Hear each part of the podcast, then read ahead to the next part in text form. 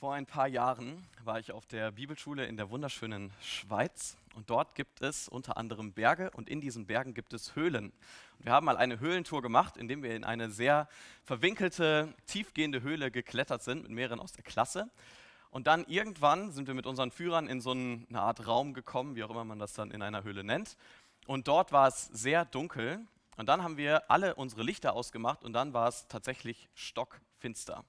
Das war das erste Mal in meinem Leben, dass ich wirkliche Finsternis erlebt habe. Ja, wenn man die Rollläden runterlässt, irgendwie sieht man immer noch ein ganz bisschen, wenn man mit der Hand vor dem eigenen Auge umher winkt, noch ein bisschen eine Kontur, vielleicht einen kleinen Schatten oder irgendetwas. Aber dort in dieser Höhle war es so finster, dass man absolut nichts mehr sehen konnte. Man konnte die Hand vor den eigenen Augen nicht mehr erkennen. Vielleicht habt ihr das schon mal erlebt. Wenn nicht, ist es auf jeden Fall ein Erlebnis wert.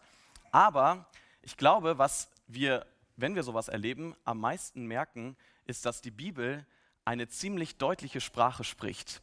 Wenn sie nämlich sagt, die ganze Welt ist Finsternis ohne Gott, wir leben in der Finsternis, dann meint sie nicht eine Finsternis, wo man ja noch ein bisschen was sehen kann und eigentlich kommt man doch noch ein bisschen vorwärts, wenn auch langsamer, sondern eine Finsternis, die so düster ist, die so dunkel ist, dass man absolut nichts mehr erkennt. Und genau das ist es, womit wir uns die letzte Woche und diese Woche beschäftigen wollen, dass diese Welt tatsächlich ohne Gott, dass sie völlig finster ist. Dass jeder, der ohne Jesus in seinem Leben lebt, dass er in der absoluten Finsternis lebt. Dass er im Dunkeln umhertappt und niemals das Licht finden kann aus sich heraus. Und die schöne Botschaft des Evangeliums ist, dass Jesus Christus, das Licht in Person, dass er in diese Finsternis gekommen ist. Dass er als das Licht in unsere Dunkelheit gekommen ist um uns zu erleuchten, um uns zu Kindern des Lichts zu machen, um uns zu Kindern Gottes zu machen. Das haben wir letzte Woche gehört, dass wir als Christen, dass wir jetzt Kinder des Lichts sind, dass wir zu diesem wunderbaren Licht gehören, das Jesus Christus in diese Welt gebracht hat. Und diese Woche wollen wir uns weiter mit diesem Leben als Kinder des Lichts beschäftigen. Und dabei haben wir letzte Woche gesehen, was sollen wir als Kinder des Lichts nicht tun? Wir sollen uns nicht zurückziehen in unsere eigenen vier Wände und dort halt ähm, irgendwie in unserer christlichen Blase leben. Wir sollen auch nicht in die Dunkelheit hineingehen und einfach unser Licht verstecken und in der Dunkelheit quasi aufgehen, sondern wir sollen als helles Licht in der Dunkelheit leben, aber dort auch ein Zeugnis sein für unseren großen Herrn, dem wir es verdanken, dass wir Kinder des Lichts sein dürfen. Und heute werden wir uns weiter beschäftigen mit diesem Thema. Wir sehen heute, dass Paulus uns zeigt, wie können wir als Kinder des Lichts positiv in dieser Welt leben. Wir befinden uns in der Predigtreihe durch den Epheserbrief. Wir sind in Kapitel 5, die Verse 15 bis 21. Damit wir uns ein bisschen durch diesen Text durchhangeln können, habe ich uns eine Struktur mitgebracht, die hoffentlich leicht nachzuvollziehen ist. Und zwar, heute gibt es keinen 3L Verlag, sondern eine 3L Predigt. Lauft weise, Verse 15 und 16, lasst euch vom Geist erfüllen, Verse 17 bis 18, lebt geisterfüllt, dreimal L, Verse 19 bis 21. Wenn man den Text das erste Mal liest, kann es so ein bisschen vorkommen, als wären da alle möglichen Dinge drin ähm, und man sieht nicht so ganz den roten Faden. Ich hoffe, dass wir den erkennen dürfen heute. Ich lese mit uns Epheser 5, die Verse 15 bis 21. So seht nun sorgfältig darauf, wie ihr euer Leben führt. Nicht als Unweise, sondern als Weise. Und kauft die Zeit aus, denn es ist böse Zeit. Darum werdet nicht unverständig, sondern versteht, was der Wille des Herrn ist. Und sauft euch nicht voll Wein, woraus ein unordentliches Wesen folgt, sondern lasst euch vom Geist erfüllen Ermuntert einander mit Psalmen und Lobgesängen und geistlichen Liedern, singt und spielt dem Herrn in eurem Herzen und sagt Dank Gott dem Vater alle Zeit für alles im Namen unseres Herrn Jesus Christus. Ordnet euch einander unter in der Furcht Christi. Ich bete noch einmal mit uns. Unser großer Herr, wir sind dir so dankbar dafür, dass du als das Licht in diese Welt gekommen bist und dass alle, die an dich glauben, jetzt auch zu dir gehören dürfen. Danke, dass viele von uns ähm, das tun, dass sie auf dich vertrauen und dass wir zu dir gehören dürfen. Wir wollen dich so sehr bitten, dass du uns stärkst, auch durch diesen Text als Licht in dieser Welt zu leuchten, so wie du es uns aufgetragen hast. Dass wir nicht einfach in der Dunkelheit umherlaufen wie alle anderen, sondern dass wir unser Licht scheinen lassen, eigentlich dein Licht scheinen lassen vor den Menschen um uns herum. Bitte gib uns jetzt, dass wir aufmerksam sind und darauf achten, was du uns zu sagen hast. Öffne unsere Augen für dein Wort. Amen. Das erste L lauft weise, die Verse 15 bis 16. Ich lese sie noch einmal. So seht nun sorgfältig darauf, wie ihr euer Leben führt. Nicht als Unweise, sondern als Weise. Und kauft die Zeit aus, denn es ist böse Zeit. Wie sollen wir als Kinder des Lichts leben? Das erste ist, wir sollen darauf achten, wie wir unser Leben führen. Hier steht wörtlich so viel wie, achtet darauf, wie ihr wandelt oder wie ihr lauft. Vielleicht kennen manche von euch Hans Kuck in die Luft. Ja, sagt euch vielleicht was. Es ist aus einem Kinderbuch eine Geschichte, wo jemand die ganze Zeit nur nach oben schaut und einfach in irgendeine Richtung läuft, weil er den Himmel so toll findet. Und am Ende der Geschichte fällt er dann in einen Fluss, wird er trinkt fast, aber wird dann noch herausgezogen. Aber die Moral der Geschichte ist, guck auf das, wie du hinläufst. Also guck, wie du läufst. Und genau das ist die Aufforderung an uns. Wir sollen schauen, wie wir laufen, wie ein Hürdenläufer, der immer wieder gucken muss, wo er hinläuft, weil sonst kommt er ins Stolpern. Das ist der Auftrag an uns Christen. Und nicht, damit ist noch nicht genug. Paulus geht sogar noch weiter. Er sagt hier, wir sollen sorgfältig darauf achten, wie wir laufen. Das heißt akribisch, penibel, genau lieber einmal zu viel drüber nachdenken, was man gerade macht und warum man es macht, als zu wenig. Und warum ist das so? Warum sollten wir als Christen uns so viele Gedanken machen darüber, wie wir leben und wie wir uns verhalten? Ich glaube, es ist deswegen, weil Menschen, die eine höhere Berufung haben, auch eine größere Verantwortung tragen. Stellt euch einmal vor, unser Bundeskanzler geht nach China und regt sich dort öffentlich über deren Politik auf und über deren Regierung. Das würde nicht nur ihm gegenüber schlecht angeprangert werden, sondern auch der ganzen Nation. Das würde das Verhältnis zwischen Deutschland und China in eine Krise stürzen. Es wäre vielmal viel schlimmer, als wenn das jemand macht, der einfach in der Kneipe hier in München sitzt und sich halt über die Politik in China aufregt. Weil unser Bundeskanzler eine Nation repräsentiert, weil er für ein Land steht. Und wir sollen so genau darauf achten, was wir reden, was wir sagen, was wir tun, weil wir Christus repräsentieren weil wir die Gemeinde repräsentieren, weil wir Gesandte sind an Christi Stadt. Deswegen ist es so extrem wichtig, die Leute, wenn sie uns sehen und keine anderen Christen kennen, dann kennen sie nur uns und wir reflektieren in dem Moment Christus für sie. Sie sehen in uns die Gemeinde, sie sehen in uns das Volk Gottes. Wir repräsentieren etwas viel Größeres, als wir selber sind. Deswegen ist es wichtig, dass wir darauf achten, was wir tun und was wir sagen. Wir haben eine hohe Verantwortung. Und deshalb sagt Paulus uns hier, wie sollen wir dann laufen? Und er sagt uns in Vers 15 noch, lauft nicht als Unweise, sondern als Weise. Wie lebt ein unweiser Christ? Ich glaube, Unweisheit kann man immer da sehen, wo jemand seine Zeit und seine Ressourcen, seine Kraft, die er bekommen hat, verschwendet. Für Dinge hingibt, die sich im Endeffekt gar nicht lohnen, die keinen ewigen Wert haben. Und so ist es bei uns Christen auch, wenn wir Menschen sind, die ihr Leben lang investieren in Dinge, die letztlich keinen ewigen Wert haben. Wir Menschen nicht auf Christus aufmerksam machen, sondern einfach nur darum, dass es irgendwie darum gehen kann, Geld zu bekommen, einen schönen Beruf zu haben, eine Familie zu haben und das ist irgendwie alles, was wir repräsentieren, dann leben wir unweise. Und Weisheit bekommen wir, wenn wir zum Beispiel Psalm 90, Vers 12 lesen, da sagt Mose, lehre uns bedenken, dass wir sterben müssen. Warum? damit wir weise werden, klug werden, damit wir unser Leben weise leben können, in einer richtigen Art und Weise. Und wie lebt ein weiser Christ? Er kennt seine begrenzte Zeit und seine begrenzte Kraft. Und deswegen schreibt Paulus hier, kauft die Zeit aus. Nutzt die Zeit. Ergreift die Gelegenheiten, die euch tagtäglich kommen, ergreift sie beim Schopf und nehmt diese Gelegenheiten wahr. Vielleicht habt ihr schon mal ähm, Sushi in so einem Sushi-Restaurant gegessen. Ähm, da kommen diese Straßen und dann kann man sich so bedienen und muss im rechtzeitigen Moment zuschnappen, damit man sich den Teller nehmen kann und dann diesen Teller kauft und ihn dann essen kann.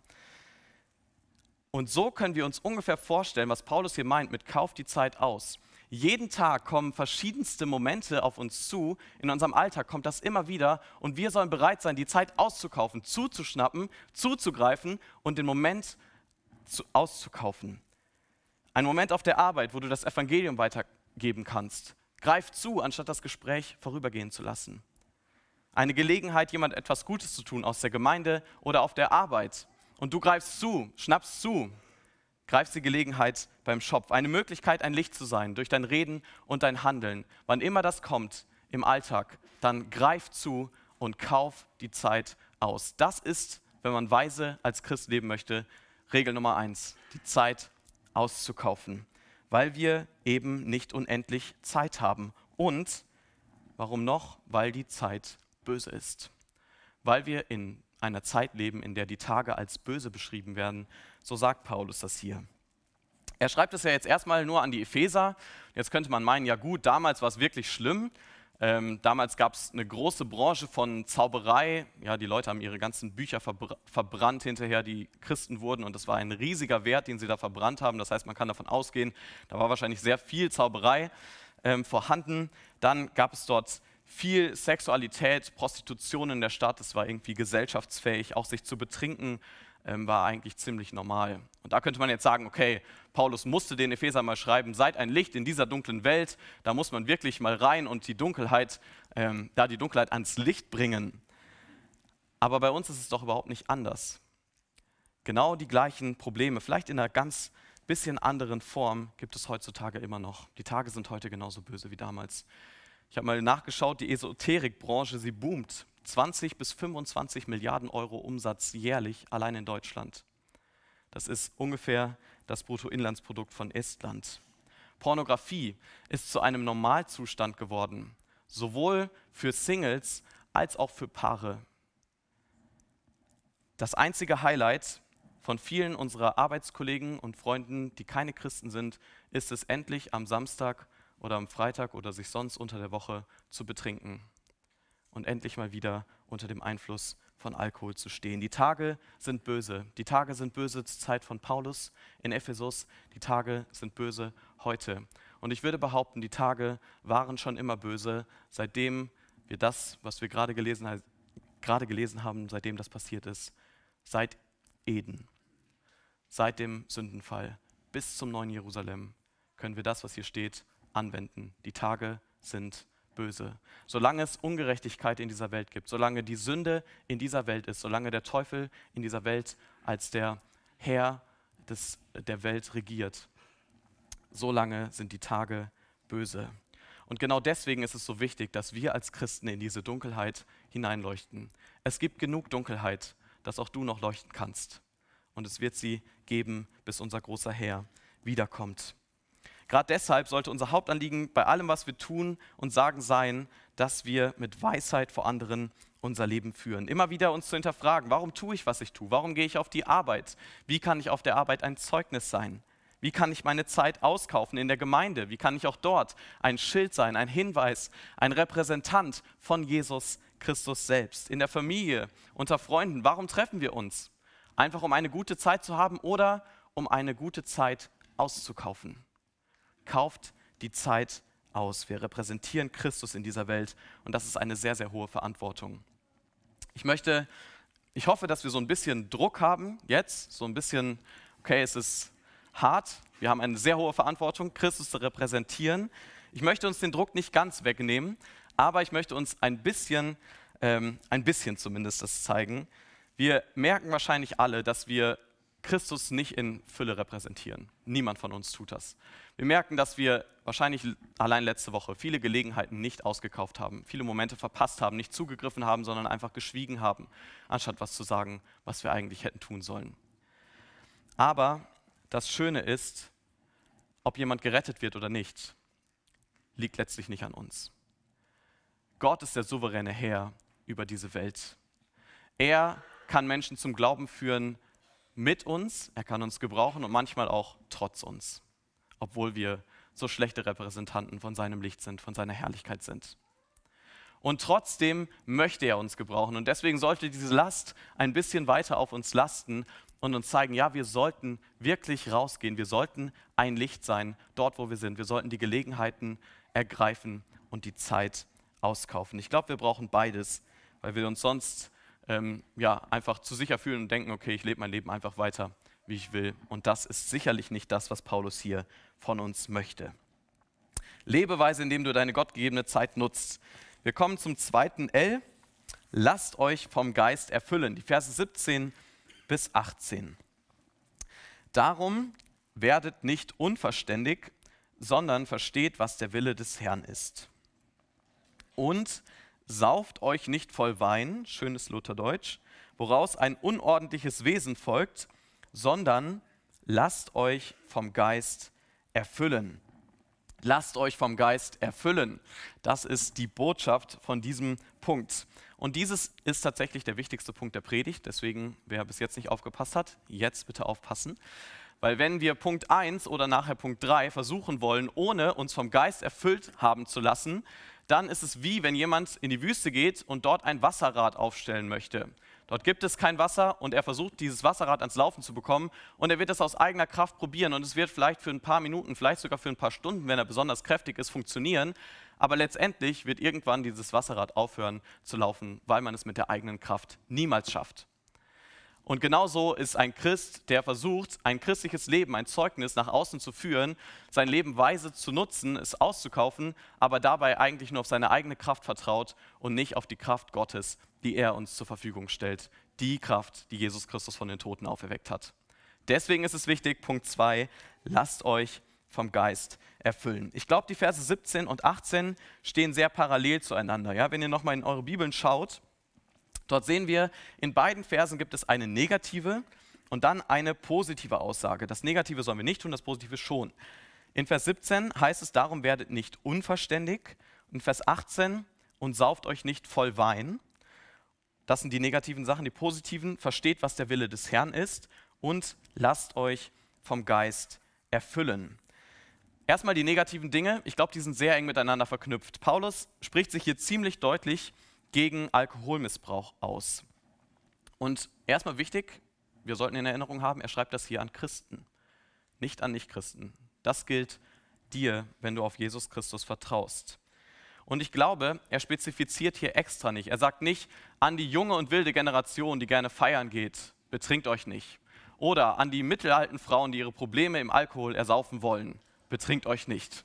Oder an die alten Männer, die sich mit Stil betrinken, betrinkt euch nicht. Das sagt er extra nicht, sondern er spricht alle an. Warum? Weil sich zu betrinken attraktiv für jede Art von Altersgruppe ist. Warum ist es so attraktiv? Weil es den Anschein von Freude gibt. Der dahinterliegende Götze ist, ich möchte mal wieder Freude haben. Ich möchte meine ganzen Probleme mal wieder vergessen. Ich möchte endlich mal wieder gut drauf sein, mal wieder eine gute Zeit erleben, hemmungslos werden. Aber warum ist das nicht gut und warum ist das unweise? Weil daraus ein unordentliches Wesen folgt, lesen wir hier in Vers 18. Das heißt nichts anderes als ein von schlechtem Einfluss gelenktes Verhalten. Was das bedeutet, können wir jedes Jahr hier zwischen September und Oktober sehr gut wahrnehmen. Ähm, leider oft auch in unserem Vorgarten hier ähm, beim Oktoberfest und deren Auswirkungen, dass wir hier erleben. Es bedeutet, sich selbst nicht mehr unter Kontrolle zu haben, sondern kontrolliert zu sein vom Alkohol und Sünde zuzulassen, gegen die man sonst doch ankämpfen sollte. Wie beschreibt man so jemand? Er ist unverständig. Er ist das, was Vers 17 sagt. Er ist unverständig, er ist dumm, er ist unweise. Jemand, der sich betrinkt, passt nicht zu Christus. Es passt nicht zu uns als Kindern des Lichts, uns etwas hinzugeben, was doch niemals diese Freude wiedergibt, die wir doch eigentlich erfahren haben. Ein Kind des Lichts hat doch Christus kennengelernt. Ein Kind des Lichts kennt doch die größte Freude, die es überhaupt auf dieser Welt gibt. Und die ist nicht nur mal an einem Samstagabend real und am nächsten Morgen fühlt man sich schon wieder schlecht, sondern die ist immer fortwährend real.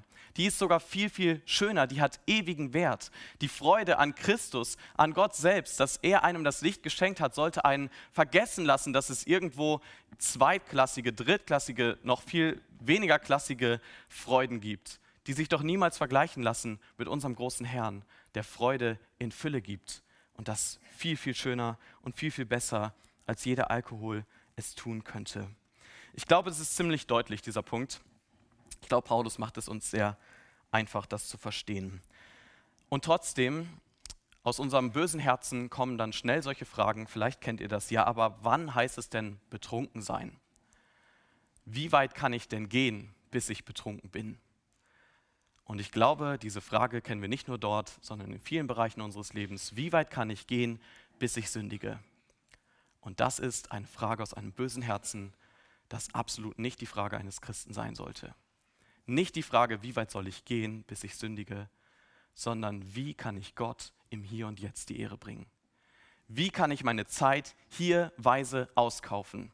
Das sollte unsere Frage sein. Nicht, wie weit kann ich bis zur Klippe, damit ich vielleicht fast runterfalle, sondern wie kann ich möglichst nah beim Herrn selbst sein, bei dem, bei dem ich wahre Freude finde, bei dem, bei dem es uns wirklich gut geht. Und das Schöne an Gott ist, er gibt uns zu solchen zweitklassigen Alternativen, gibt er uns eine viel, viel schönere Alternative, nämlich er sagt uns hier, womit sollen wir uns füllen lassen, anstatt mit Alkohol? Mit seinem Heiligen Geist.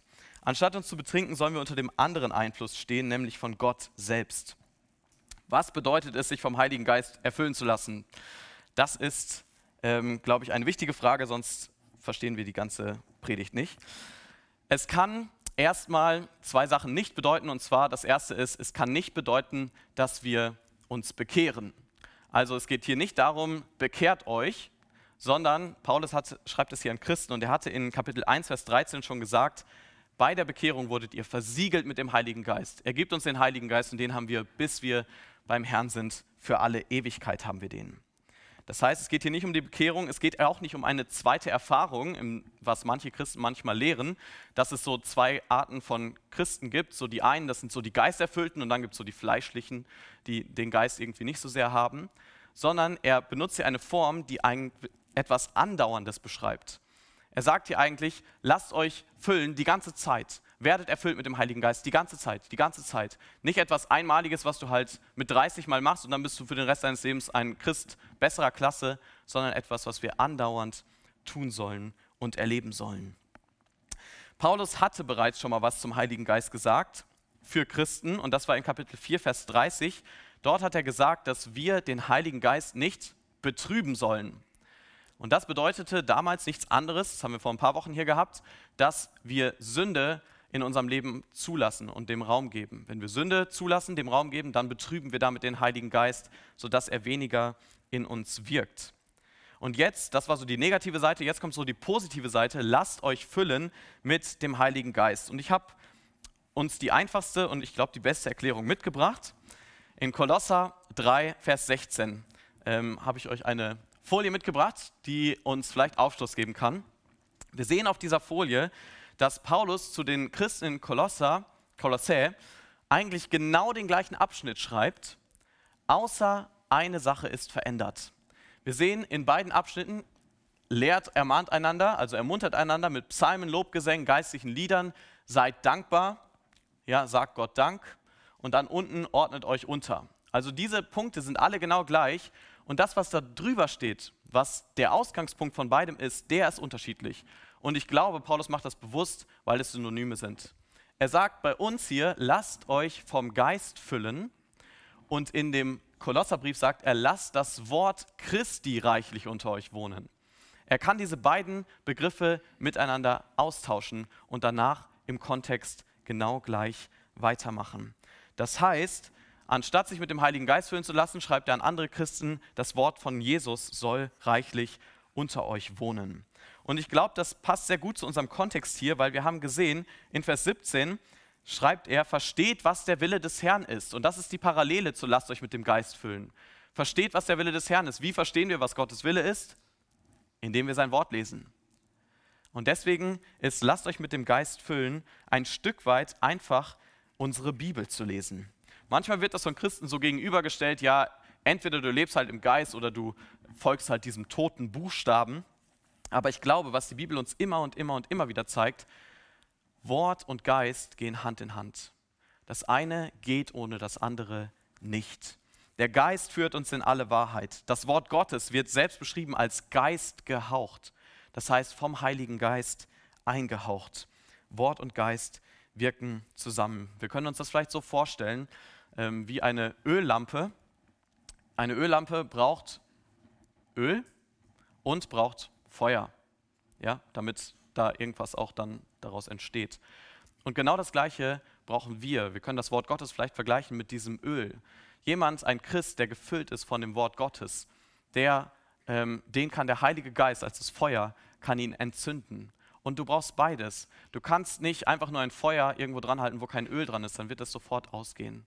Der Heilige Geist wirkt in Christen, die gefüllt sind mit dem Wort Gottes. Und deswegen müssen wir uns füllen lassen mit dem Wort Gottes und darauf vertrauen, dass Gott uns dann immer weiter verändert, dass der Heilige Geist das benutzt, dass wir uns haben füllen lassen. Der Unterschied zur Lampe ist, eine Lampe kann irgendwann voll sein, ja, so Öl kann man nicht unendlich weit nachgießen. Das ist bei Christen nicht der Fall. Du bist nicht an einem Level angekommen, wo du sagen könntest, okay, ich habe genug Heiliger Geist, ich habe genug Wort Gottes, jetzt lasse ich es, sondern das gilt für Leute, die 25 oder 75 sind oder darüber hinaus. Wir sollen uns füllen lassen mit dem Wort Gottes. Deswegen die Aufforderung, die wir hoffentlich von unserer Kindheit an oder wenn wir später zum Glauben gekommen sind, von unserer Gemeindezeit an oft mitbekommen haben, lies deine Bibel. Lies sie nicht nur, sondern ordne dich hier unter bei schwierigen Entscheidungen. Lies sie nicht nur, sondern plane dein Leben um sie herum. Lies sie und predige sie deinem eigenen Herzen zuerst und dann deinen Mitmenschen. Lies sie und dann vertrau ihren Zusagen und ihren Verheißungen. Denn darin liegt die Kraft Gottes. Wenn du aufgehört hast, deine Bibel täglich zu lesen, dann die Ermutigung heute, fang wieder an. Wenn du wenig Zeit hast, dann nutzt die wenige Zeit. Und wenn du ungefähr so 40 Minuten Zeit hast, dann geh zum Podcast vom 20. Januar 2023, kurze Werbeblock, Pastoren-Podcast der FEG München Mitte, wo es noch sehr viele weitere gute Tipps gibt, ähm, wie man das Wort Gottes füllen kann. Ich muss das heute machen, der Matthias hat mir gesagt, ich muss das machen. Spaß. Nein, es ist auch meine Mist gewachsen. es äh, lohnt sich sehr, ich habe ihn selber gehört. Ja. Also, wir sollen uns füllen lassen mit guten Dingen und nicht mit unnötigen Dingen. Und ich habe mich gefragt, wie würde unsere Gemeinde, wie würde unser ganzes Land aussehen, wenn wir Christen wären, die ihre Bibeln mehr lesen würden als die neuesten Neuigkeiten? Die ihre Bibeln besser kennen würden als die neueste Serie, die sie angefangen haben? die ihre Bibel sich mehr Zeit damit nehmen als mit YouTube und Co. Wie wird unsere Gemeinde verändert werden, wenn wir mehr mit dem Heiligen Geist gefüllt sind? Ich glaube, Jesus hat recht, wenn er sagt, wovon das Herz voll ist, davon geht der Mund über. Unsere Gespräche, wenn sie voll sind oder wenn unsere Herzen voll sind mit dem Wort Gottes, dann werden unsere Gespräche sich um das Wort Gottes, um Jesus kreisen. Dann werden wir einander ermutigen anstatt uns mit Nebensächlichkeiten zu beschäftigen. Wir würden einander Sünde bekennen, weil wir vom Wort Gottes aus wissen, ja, wir sind Sünder und wir brauchen die Vergebung unseres großen Herrn. Wir würden nicht jeder für sich selbst kämpfen, sondern würden einander ermutigen, im Glauben stärken und so geistlich wachsen. Wir würden einander ermutigen, ein Zeugnis auf unserem Arbeitsplatz zu sein. Wir würden als Lichter hell leuchten und Menschen mit dem Evangelium erreichen. Wir würden so viel Freude über Gott und sein Wort haben, dass wir einander anstecken würden mit dieser Freude. Dass wir den, der gerade keine Lust hat, Bibel zu lesen, anstecken und sagen, du solltest deine Bibel lesen, lass dich füllen mit dem Wort Gottes, lass dich füllen mit dem Heiligen Geist, denn darin liegt die Kraft, die dir für die nächste Woche wieder deinen Alltag verändern kann in eine gute Richtung. Ich glaube, wir würden erleben, dass Gott uns erwecken würde, unsere Herzen erwecken würde, unsere Gemeinde erwecken würde und unser Land erwecken würde und Gottes Reich würde wachsen. Deswegen die Ermutigung an uns, kommt, lasst uns mit dem Heiligen Geist erfüllen lassen. Und jetzt zeigt Paulus uns drei wunderschöne Auswirkungen. Wie leben Christen, wenn der Heilige Geist in ihnen wohnt? Wie verändert Gott uns Menschen, die eigentlich aus der Finsternis kommen und jetzt Kinder des Lichts sind? Wie verändert er uns so, dass wir Licht sein können in dieser Welt? Wir kommen zum dritten L, lebe geisterfüllt. Ich möchte noch einmal die Verse 19 bis 21 lesen. Ermuntert einander mit Psalmen und Lobgesängen und geistlichen Liedern. Singt und spielt dem Herrn in eurem Herzen. Und sagt Dank Gott, dem Vater, alle Zeit für alles im Namen unseres Herrn Jesus Christus. Ordnet euch einander unter in der Furcht Christi. Wenn ihr die ausliegenden Bibeln habt, dann ist es ein bisschen ähm, ja, unglücklich, finde ich, diese Abtrennung von dem Absatz, weil im Griechischen ist Vers 19 oder eigentlich Vers 18 bis 21 ein einziger Satz. Und man könnte es eigentlich so lesen, alles, was ab Vers 19 kommt, sind Auswirkungen von dem, was das Ende von Vers 18 ist. Also er schreibt, lasst euch vom Geist erfüllen und dann so, dass ihr einander ermuntert, so dass ihr singt und spielt, so dass ihr dankbar seid, so dass ihr einander unterordnet. Das ist eigentlich das, was der Text hier sagen will. Das sind Auswirkungen von dem, was der Heilige Geist in unserem Leben bewirkt. Und drei davon wollen wir uns jetzt anschauen. Es sind ja auch nur drei. Ähm, das erste ist, geisterfüllte Christen singen einander zu Gottes Ehre zu. Lasst uns einmal das erste Lied der Bibel anschauen. Vielleicht kennt ihr das, vielleicht auch nicht. 1. Mose Kapitel 4. Wir haben 1. Mose 3 schon gelesen und ich lese uns zwei Verse aus 1. Mose Kapitel 4. Das erste Lied der Bibel, schauen wir mal, wie schön das ist. 1. Mose 4, Vers 23 und 24. Und Lamech, also ein Mann, sprach zu seinen Frauen, Ada und Zilla, höret meine Rede, ihr Weiber Lamechs, merkt auf, was ich sage. Einen Mann erschlug ich für meine Wunde und einen Jüngling für meine Beule. Kein soll siebenmal gerecht werden, aber Lamech 77 Mal. Das ist hebräische Poesie, ist ein Lied. Wahrscheinlich ein nicht so schönes Lied, Lamech spricht einfach davon, dass er irgendjemand umgebracht hat, obwohl der ihm nur einen kleinen Kratzer hinzugefügt hat. Und dass er ähm, ein Mensch ist, der einfach rachsüchtig ist, der es liebt, Rache zu üben. Das ist das erste Lied der Bibel. Und ich würde behaupten, viele Lieder, die wir heutzutage im Radio hören oder die es heutzutage gibt, sind nicht groß anders. Sie drehen sich um das eigene Ich anstatt um Gott. Sie sind prahlerisch. Sie reden davon, wie toll die Leute sind, weil sie Sexualität ausüben in ihrer Art und Weise. Sie reden diffamierend über Frauen. Diese Texte reden so oft über Gewalt und über schlechte Dinge. Und das ist das Normale. Unser Leben dreht sich um uns, unsere Musik dreht sich um uns, wenn wir das Licht nicht kennen. Wenn wir in der Dunkelheit sitzen, dann werden wir solche Lieder singen und sie äh, feiern. Und das Wunderbare ist, dass Gott uns genau aus so etwas herausgeholt hat. Wir müssen keine Lamechs sein, die Lieder singen, die sich die ganze Zeit um uns drehen, um unsere tolle Art, sondern Gottes Geist verändert uns, dass wir anstatt selbstzentrierte Lieder zu singen, einander ermutigen können. Anstatt zu prahlen von unseren Taten, loben wir Gott für seine Taten. Und wir sehen das in der Bibel immer wieder. Ja? Die Israeliten, sie singen, nachdem sie aus, dem Ägypt, aus Ägypten herausgeführt wurden. Wir sehen David, der singt. Der singt in guten Zeiten und der singt in schlechten Zeiten. Wir, singen, wir sehen Salomo, der ein Lied schreibt, ein ganzes Lied über die Schönheit von Ehe und Sexualität in einer gottgewollten Art und Weise. Wir sehen Jesus und seine Jünger, wie sie vor der Gefangennahme von Jesus ein Lied singen. Und wir sehen das auch immer wieder in der Kirchengeschichte, gerade zu Erweckungszeiten, wie viele neue Lieder aufgekommen sind. Bei den Kirchenvätern, bei Luther, Charles Wesley und vielen anderen, wo wir Lieder singen. Und wie singen geisterfüllte Christen? Ich glaube, vier Dinge lernen wir hier. Das erste, wir singen einander zu. Hier steht, wir sollen einander ermuntern oder Christen ermuntern einander.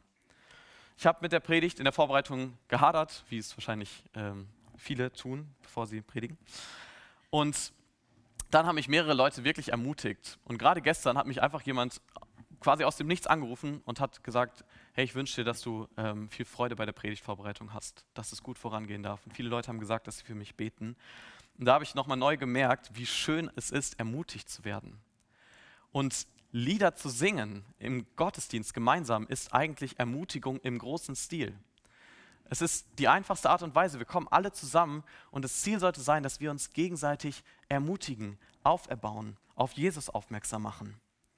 Wenn wir niedergeschlagen sind, dann kommen wir in die Gemeinde, wir singen zusammen und wir richten unsere Blicke zusammen auf Jesus. Zum Beispiel, lasst uns sehen, die Herrlichkeit des Christus singen wir uns zu. Wenn wir fröhlich sind, dann stecken wir einander an mit der Freude über Gott. Wir haben es heute im ersten Lied gesungen. All ihr Geschöpfe unseres Herrn, kommt, preist ihn. Kommt, preist ihn. Das wollen wir tun. Vielleicht, wenn du Angst hast vor der Zukunft, dann kommst du in die Gemeinde und hoffentlich werden Lieder gesungen, die dir Gottes Treue Gottes Versorgung vor Augen stellen. Bleibend ist deine Treu, singen wir uns zu. Wenn wir uns schwach fühlen, dann besingen wir die Stärke Gottes. Großer Gott, wir loben dich. Herr, wir preisen deine Stärke. Vor dir neigt die Erde sich. Wenn wir gesündigt haben, dann singen wir uns das Evangelium in Liedern zu. Ob bei uns ist der Sünden viel, bei Gott ist viel mehr Gnade. Genau, das werden wir als Antwortlied auf diese Predigt noch singen. Da könnt ihr euch schon drauf freuen.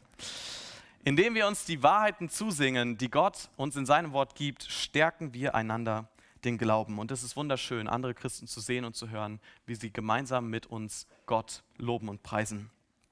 Das war erstens, wir singen einander zu. Zweitens, wir singen Gottes Wort. Hier steht, dass wir Psalmen, Lobgesänge, geistliche Lieder singen. Und das ist logisch. Ein Christ, der erfüllt ist vom Heiligen Geist, der erfüllt ist von Gottes Wort, der will doch nichts anderes singen als genau das, nämlich geistliche Lieder, geistlich eingehauchte Lieder. Das Wort Gottes sollte ganz viel Raum einnehmen bei dem, was wir singen. Psalmen sollten wir singen. Nicht nur Wohlfühllieder, die sich vielleicht mehr um uns drehen als um das Wort Gottes, sondern geistliche Lieder.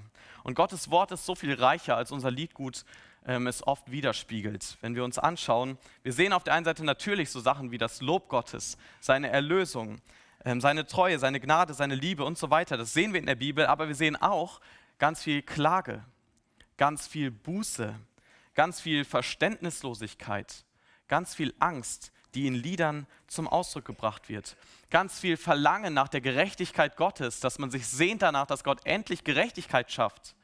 Und wir haben sehr wenig Lieder, die diese Art von Liedern aus der Bibel widerspiegeln. Und wir sollten uns vor Augen führen, die Bibel kennt uns besser als jeder moderne Worship-Song-Schreiber. Es ist interessant, vor Erweckungszeiten ist es tatsächlich zu beobachten, dass vermehrt wieder angefangen wurde, die Psalmen zu singen. Weil die Menschen sich zurückbesonnen haben und gemerkt haben, es sollte sich um das Wort Gottes drehen. Wenn wir uns damit füllen, dann wird es gut herauskommen, dann werden wir Gott ehren. Wir wollen also darauf achten, das Wort Gottes in unseren Liedern zu singen. Das dritte, wir singen zu Gottes Ehre. Hier steht, singt und spielt dem Herrn. Das ist so die vertikale Ebene, ja. Wenn das Ermuntern, äh, Ermuntern, Ermutigen ähm, die horizontale ist, dann ist dieses Singt Gott, ist die vertikale Ebene. Zuschauerzahl, die wir beim Singen haben, ist eins. Es gibt nur einen einzigen, zu dem wir in letzter Instanz singen, unser Lob bringen. Es geht nicht darum, durch seine tolle Stimme irgendwelche anderen Leute um uns herum zu beeindrucken. Es geht auch nicht darum, dass wir nicht mitsingen, andere Leute nicht zu verunsichern, sondern es geht darum, zu Gott, zu seiner Ehre zu singen. Und ich glaube auch inhaltlich sollte uns das klar sein. Wir brauchen Lieder, die sich um Gott drehen, die sich nicht um uns drehen. Und es gibt tatsächlich viele moderne christliche Lieder, die könntest du in einer Moschee singen und niemand würde sich darüber aufregen weil sie so wenig anstößig sind, weil sie so wenig Evangelium, weil sie so wenig christliche Wahrheit enthalten, dass du sie überall singen könntest. Und da sollten unsere Alarmglocken klingeln und wir sollten merken, nein, eigentlich, wenn wir zu Gottes Ehre singen, dann sollte es um Gott gehen, um seine Wahrheiten, um seine Größe, um seine Majestät. Und wenn das besungen wird, dann wird das Evangelium groß gemacht. Dann sind wir ein Licht in der Welt. Dann das vierte, wir singen aus vollem Herzen. Hier steht, wir sollen in unseren oder mit unserem Herzen singen. Es geht nicht um Oberflächlichkeit, aber es geht auch nicht einfach nur um einen guten Gesang, sondern es geht darum, dass es tief aus unserem Herzen kommt. Und jemand, der Geist erfüllt ist, der erfüllt ist davon, dass diese Wahrheiten wahr sind, der will auch das von seinem Herzen zum Ausdruck bringen. Und ich glaube, wir sollten als Gemeinde mehr darauf achten, verständliche Texte zu singen und sonst die Texte zu erklären, auch vielleicht in unseren Gottesdienstleitungen, ähm, dass sowohl englische Lieder, wo wir das schon versuchen, durch Übersetzungen zu machen, aber auch ältere Lieder, dass wir die erklären, dass gerade die Zeilen, die man sonst vielleicht nicht so gut versteht, die aber so inhaltsstark und so gut sind, dass man die noch verständlicher macht. Was ist aber jetzt, wenn ich die Lieder nicht kenne? Ja, das ist ja dann schnell eine Ausrede. Ähm, einer, von dem wir öfter hier Lieder schon gesungen haben, Bob Coughlin heißt der, ein Liederschreiber, der das schon seit Jahrzehnten macht. Er hat gesagt, er macht es so, wenn Sie neue Lieder bei sich in der Gemeinde lernen, dann lernt er die morgens unter der Dusche auswendig. Also jeden Morgen hört er die neue Hymne, das neue Lied, was sie singen, unter der Dusche und nach einer Woche kann er es dann schon fast auswendig. Und ich glaube, wenn wir uns sowas irgendwie in unseren Alltag einbauen, äh, zur Gewohnheit machen, immer mehr Gottes Wort wirklich äh, nee, die Lieder wirklich zu hören, dann werden wir 52 Lieder in einem Jahr lernen, wenn wir das jede Woche tun. Wenn wir es nur jede zweite tun, 26 und das sind immer noch ungefähr 10 mehr, als wir hier pro Jahr einführen. Also es lohnt sich, Lieder morgens schon zu lernen. Und ich glaube, das ist sowohl für junge als auch für alte Geschwister wichtig. Weil die Alten wahrscheinlich sagen, wir kennen die ganzen jungen Lieder nicht mehr und die Jungen sagen, wir kennen die ganzen Alten nicht mehr. Dann hört euch die Lieder an und dann können wir sie gemeinsam, jung und alt, hier zusammen zur Ermutigung voneinander singen. Was ist aber, wenn ich nicht singen kann? Das ist ja auch nicht so einfach dann.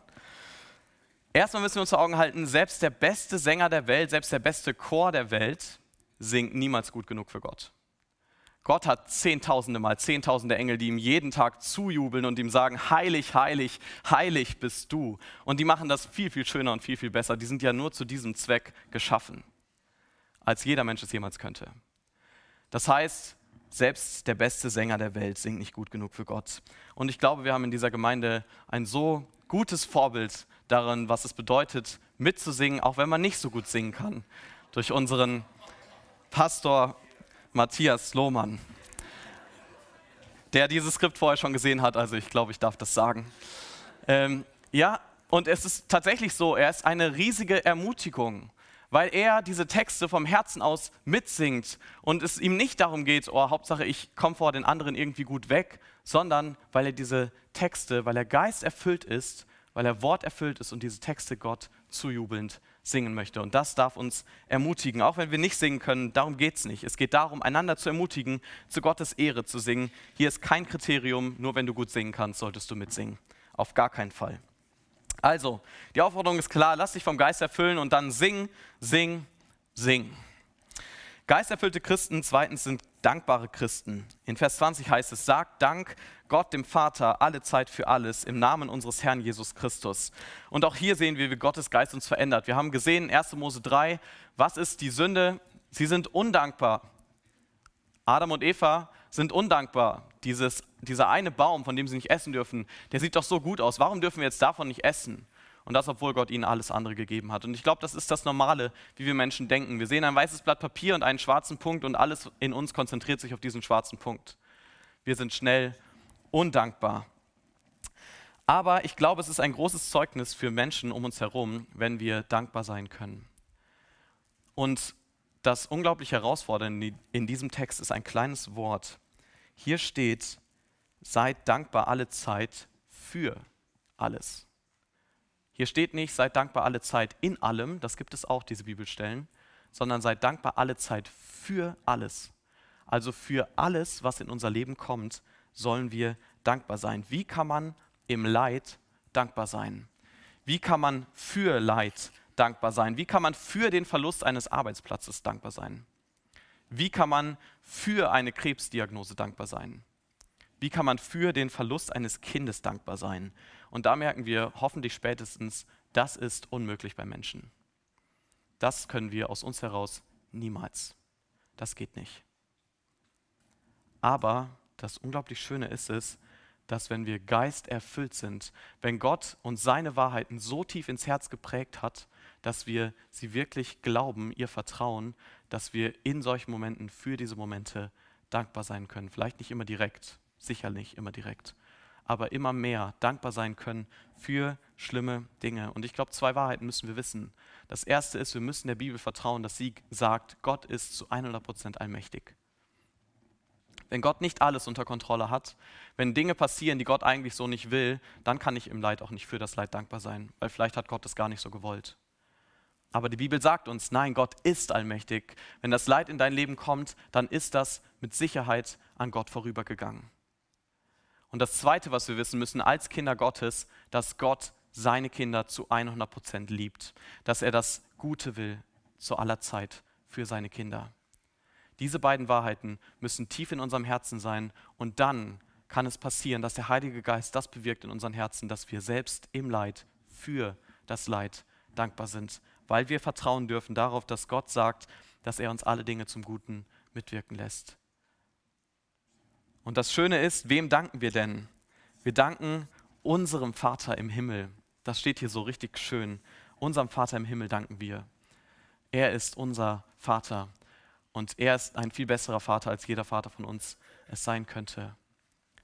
Er gibt seinen Kindern das, was sie brauchen. Und das ist das Schöne. Ich glaube, wenn das unser Leben mehr und mehr bestimmt, dann dürfen die Menschen an unserem Leben sehen, dass wir einen liebenden Vater haben und dass wir ein großes Licht sind für andere. Ich habe letzte Woche noch mit jemandem geredet, der mir gesagt hat, dass er für das Leid, durch das er gerade durchgeht, das noch nicht am Ende ist, dass er dafür dankbar ist. Und das ist ein Zeugnis, das ist ein Licht, das ist eine Ermutigung. Der letzte Punkt, dann haben wir es gleich geschafft. Geisterfüllte Christen ordnen sich einander unter. Das lesen wir in Vers 21. Ordnet euch einander unter in der Furcht Christi. Wie hat die Menschheit begonnen? Sie hat begonnen mit einem Brudermord, Kain gegen Abel. Der eine war neidisch auf den anderen. Und auch im Moment sieht es nicht groß anders aus. Wir erleben Zeiten von Rebellion, von Streit, sowohl Kinder gegen Eltern als auch außerhalb von Familien, Krieg und Hass. Und das ist so natürlich und normal, dass viele Menschen Angst haben vor dem nächsten Familientreffen, weil dort irgendwelche unterschwelligen Streitigkeiten vielleicht wieder hochkommen und eskalieren könnten. Und es gibt das auch in Gemeinden. Älteste reden nicht mehr miteinander, seit Jahren, seit Jahrzehnten, weil sie sich irgendwann mal gestritten haben. Das ist die traurige Realität. Und vielleicht, wenn wir ein Bild von jemandem haben, der so geisterfüllt ist, ja, wenn wir das erste Mal über Geisterfüllung nachdenken und dann einen Christen uns vor Augen malen, wer sieht geisterfüllt aus? Ist es der, der vielleicht vorne im Musikteam steht oder der predigt oder sonst irgendetwas? Aber ein Merkmal von jemandem, der geisterfüllt ist, sagt Paulus hier, ist jemand, der sich anderen unterordnet. Das ist ein Merkmal von jemand, der geisterfüllt ist. Das heißt, es ist jemand, der seine Geschwister mehr liebt als sich selbst, der sie höher achtet als sich selbst, der nicht darauf aus ist, Streitgespräche zu führen, seinen eigenen Stolz und seine eigenen Möglichkeiten den anderen vor Augen zu malen, der Versöhnung mehr sucht als sein eigenes Recht, der Bescheidenheit liebt, der nachsichtig ist, der freundlich ist. Wir werden uns in den nächsten Wochen noch damit beschäftigen, wie sieht das konkret aus in der Ehe, in der Familie und auch im Beruf. Aber so viel sollten wir uns heute erstmal mitnehmen. Unterordnung ist ein Merkmal für jeden Christen in jedem Alter und in jedem Stand. Sich selbst nicht mehr zu achten als andere ist ein Zeichen vom Heiligen Geist in uns. Und richtig gelebte Unterordnung ist ein Zeugnis für die Welt. Dass Menschen miteinander so umgehen, dass sie den anderen höher achten als sich selbst, ist etwas, was es in dieser Welt sehr, sehr selten gibt. Vor vielen Jahren saßen zwei Missionare in einem Gefängnis, einem dreckigen alten Verlies mittendrin. Es war dunkel und es wurde langsam Nacht. Vor ein paar Stunden sind sie zu Unrecht angeklagt worden, weil sie das Evangelium weitergegeben haben. Sie wurden geschlagen mit Stöcken, sie wurden ausgezogen, wurden ausgepeitscht und kein Gerichtsprozess wurde gemacht, sie wurden einfach ins Gefängnis gesteckt. Und dann wird es Mitternacht. Und was machen diese beiden Missionare? Sie fangen an, Loblieder zu singen. Sie loben den Gott, der sie in diese Situation gebracht hat. Sie loben den Gott, von dem sie erfüllt sind, weil sie vom Geist und vom Wort erfüllt sind. Sie haben den Moment ausgekauft. Und was machen die anderen Gefangenen? Sie hören ihnen zu. Sie sehen dieses Licht in dieser tiefsten Dunkelheit. Diese Geschichte könnt ihr nachlesen in der Apostelgeschichte. Paulus und Silas sitzen in diesem Gefängnis, sie singen Loblieder zu Gottes Ehre in der tiefsten Finsternis. Und ich glaube und hoffe und bete dafür, dass wir mit Gottes Kraft das erleben dürfen. Dass wir weise laufen, Christus repräsentieren, Kinder des Lichts sind, uns vom Geist erfüllen lassen und dann geisterfüllt leben. Amen. Ich bete.